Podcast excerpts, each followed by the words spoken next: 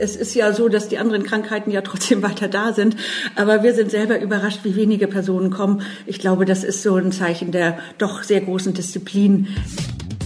Wann darf ich in Zeiten der Corona-Krise noch zum Arzt gehen? Und ist meine Hausärztin die richtige Ansprechpartnerin, wenn ich Covid-19-Symptome habe? Darum geht's in dieser Folge von Smarter Leben.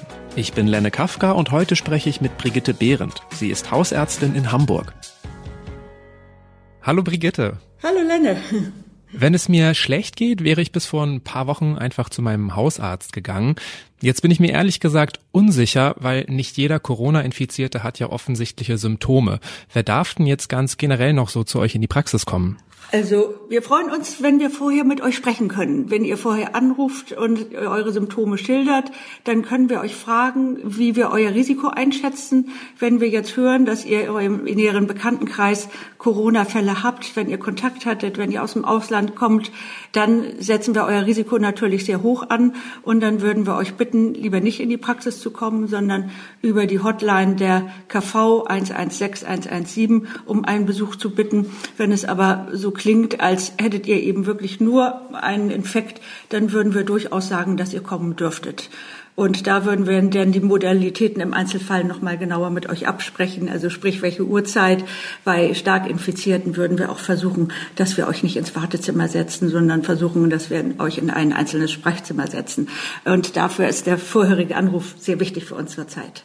Das heißt, egal was ich habe, ich rufe im Moment immer erstmal an, bevor ich zu euch komme. Also wenn es dir schlecht geht und es so nach einem Infekt klingt, dann ist es ganz besonders wichtig. Wenn du jetzt Hochdruckpatient wärst, wenn du Diabetespatient wärst, der einfach nur seine Medikamente haben will, der vielleicht eine Form von Messung, sei es jetzt Labor, sei es Blutdruckmessung haben will, dann ist es auch grundsätzlich möglich, einfach zu kommen. Wobei wir auch eine Terminpraxis sind. Wir machen die Termine vorher und bei allen unsicheren Situationen, da freuen wir uns eben, wenn wir vorher das Vorgehen genau mit euch absprechen können. In welchen Fällen muss ich denn unbedingt zu euch in die Praxis kommen? Was lässt sich nicht per Ferndiagnose regeln? Ach, es gibt also ja doch viele Situationen, wo man den Patienten näher untersuchen muss. Also wenn wir zum Beispiel denken, du hättest eine Lungenentzündung, du hättest grünen Auswurf, dann würden wir dich schon auch gerne abhören, weil man ja auch manchmal Medikamente geben kann bei einer Bronchitis, die dann geeignet sind. Ganz andere Situation, du hättest vielleicht eine schwere Infektion der Haut, du hättest Herzschmerzen, du hättest, hier wir ganz deutsch schwindelig. Es gibt ja ganz viele Möglichkeiten der Krankheit und bei allen anderen könntest du natürlich ohne weiteres kommen, bei allen Symptomen, die nun so in Richtung eines Verdachts für Corona gehen, da würde dann eben die nähere Absprache sehr wichtig sein. Angenommen, ihr sagt jetzt, okay, alles okay, Lenne, du darfst vorbeikommen. Wie gehe ich dann genau vor? Was gibt's gerade für Regeln bei euch in der Praxis? Du müsstest Abstand halten. Meine Helferinnen haben Schutzmasken an, haben Handschuhe an. Du selber würdest dann aber dich nicht anders verhalten müssen als sonst.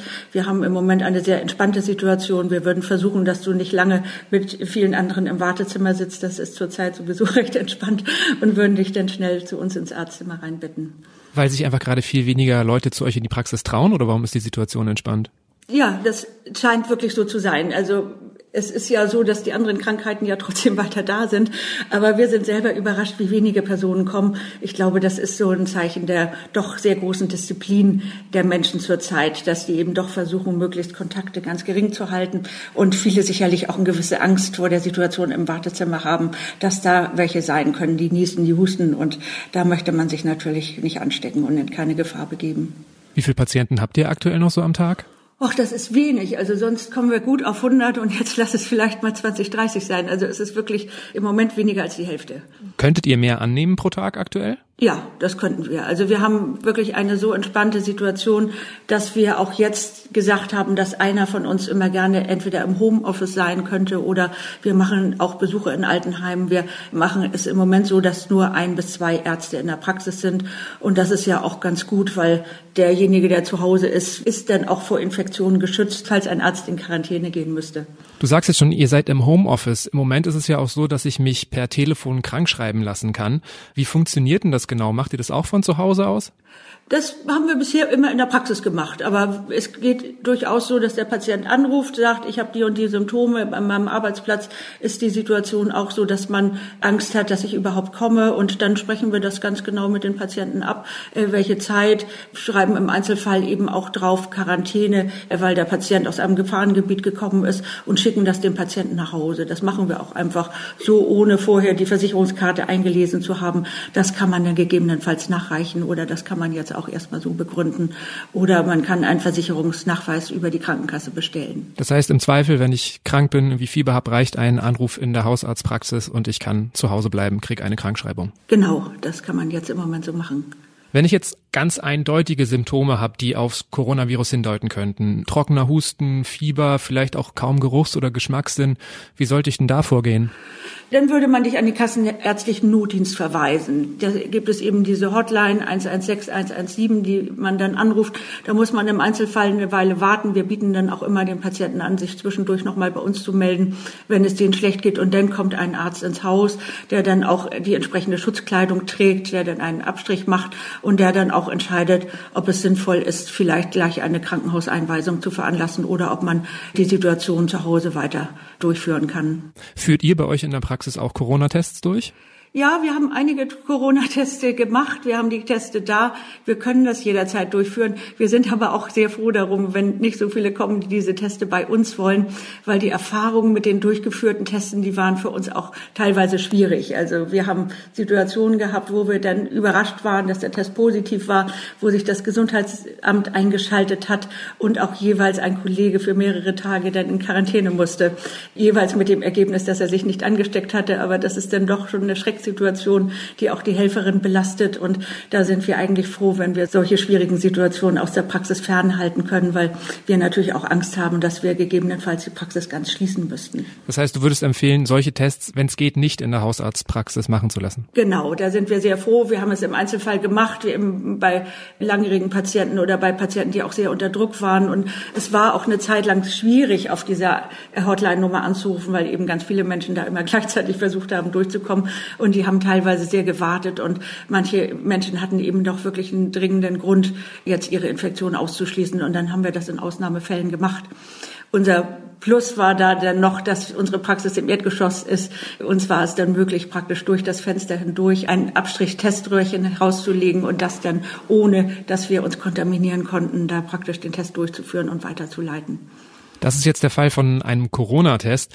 Wie schützt du dich denn bei ganz alltäglichen Untersuchungen?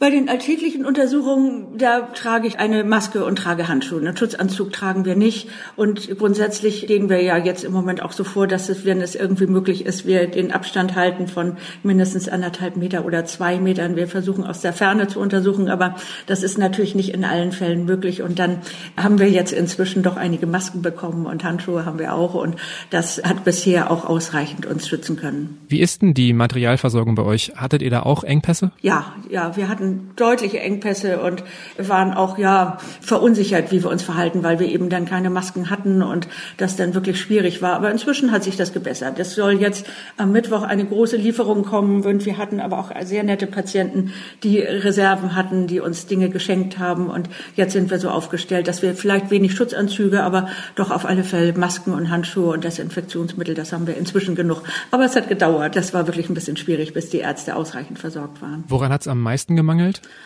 Die Masken, glaube ich. Die Masken, die haben sehr lange gedauert. Einen Anzug haben wir uns dann sogar schon mal aus dem Baumarkt geholt und Schutzbrillen, die man ja im Notdienst auch trägt, die haben wir, glaube ich, bis heute nicht. Aber das ist, ich glaube, für den niedergelassenen Bereich auch nicht unbedingt notwendig. Wie ist denn das außerhalb deiner Arbeitszeit? Passt du dein Verhalten da jetzt auch extrem doll an? Ja, also ich denke schon, dass gegenüber früher, ne, also ich versuche mich wirklich an alle Regeln zu halten, die eben für alle gelten. Und wir haben auch wirklich Besuche in der letzten Zeit weitgehend verschoben. Und wir haben ein wunderbares Wetter zurzeit und es macht Spaß, spazieren zu gehen. Das ist natürlich sehr schön, aber auch da passe ich sehr auf, den Abstand einzuhalten. Beim Einkaufen sind die Menschen ja auch sehr diszipliniert. Da bin ich ganz beeindruckt, dass das so gut funktioniert teilweise, dass man dann auch in langen Ketten mit großem Abstand steht, dass die Wagen desinfiziert einem gegeben werden. Das funktioniert erstaunlich gut, finde ich. Du wirkst positiv. Gibt es denn auch Dinge, die dir gerade besonders Sorgen bereiten bei deiner Arbeit? Belastend ist, glaube ich, diese Stimmung, dass man nicht weiß, was kommt. Es ist so eine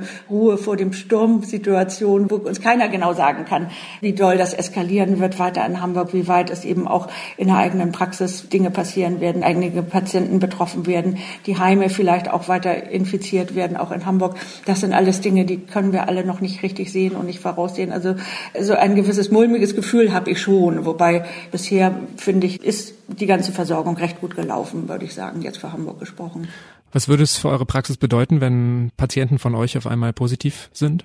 Also positiv waren ja schon welche und es sind auch welche ins Krankenhaus gekommen. Also ja, man macht sich natürlich Sorgen. Ne? Man muss es begleiten. Äh, positive Patienten waren bisher vielfach auch zu Hause. Über 14 Tage sind dann wieder rausgekommen. Also das interessiert uns natürlich schon. Einige werden ja jetzt auch einen Antikörpertest machen können, wo man dann im Nachhinein wird sehen können, ob sie tatsächlich Corona vielleicht in milder Form durchgemacht haben.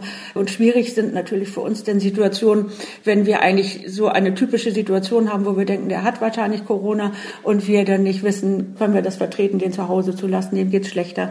Wenn wir dort Hausbesuche machen und genau wissen, der ist positiv, das sind natürlich Situationen, die für uns auch gefährlich sind und da wird man sehen, inwieweit man das allein dem kassenärztlichen Notdienst wird überlassen können oder inwieweit wir da auch gefordert sein müssen, weil da kann man, glaube ich, die Kapazitäten jetzt noch nicht so richtig abschätzen. Wie geht ihr denn eigentlich mit langjährigen Patienten um, die jetzt akut an Covid-19 erkrankt sind, die aber vielleicht irgendwelche anderen chronischen Beschwerden haben? Könnt ihr die denn weiter versorgen? Also was die chronischen Beschwerden angeht, wir können natürlich weiterhin Rezepte zuschicken und ja genau und wir können sie am Telefon beraten, aber wir versuchen eben auch da möglichst den persönlichen Kontakt zu vermeiden. Im Einzelfall wird man natürlich trotzdem, wenn die Situation brennt, äh, der Notdienst das nicht leisten kann, die zu versorgen, wird man sich dann trotzdem überlegen müssen, sich in Vollschutz auch die zu besuchen. Aber so eine Situation haben wir bisher noch nicht gehabt. Aber das kann natürlich mit Zunahme der Fallzahlen könnten solche Situationen entstehen. Das Telefon Telefongespräch ist derzeit einfach der beste Draht zu meiner Hausarztpraxis, richtig? Genau, das ist für uns beide der ungefährlichste und den sollten wir dann auch zunächst einhalten. Und wenn der Kontakt unvermeidlich ist, dann müssen wir darüber sprechen, wie wir das abwickeln können. Alles klar, danke fürs Gespräch. Ja, gern geschehen. Und das war's mit Smarter Leben für heute. Noch mehr Infos zu den aktuellen Entwicklungen der Corona-Pandemie hören Sie jeden Tag ab 18 Uhr im Spiegel Update. Auch dort beantworten wir immer eine Frage unserer Leserinnen und Leser. Smarter Leben gibt's auf spiegel.de und überall, wo es Podcasts gibt. Zum Beispiel bei Spotify und Apple Podcasts. Heute wurde ich unterstützt von Sebastian Spalleck und Sandra Sperber. Unsere Musik kommt von Audioboutique.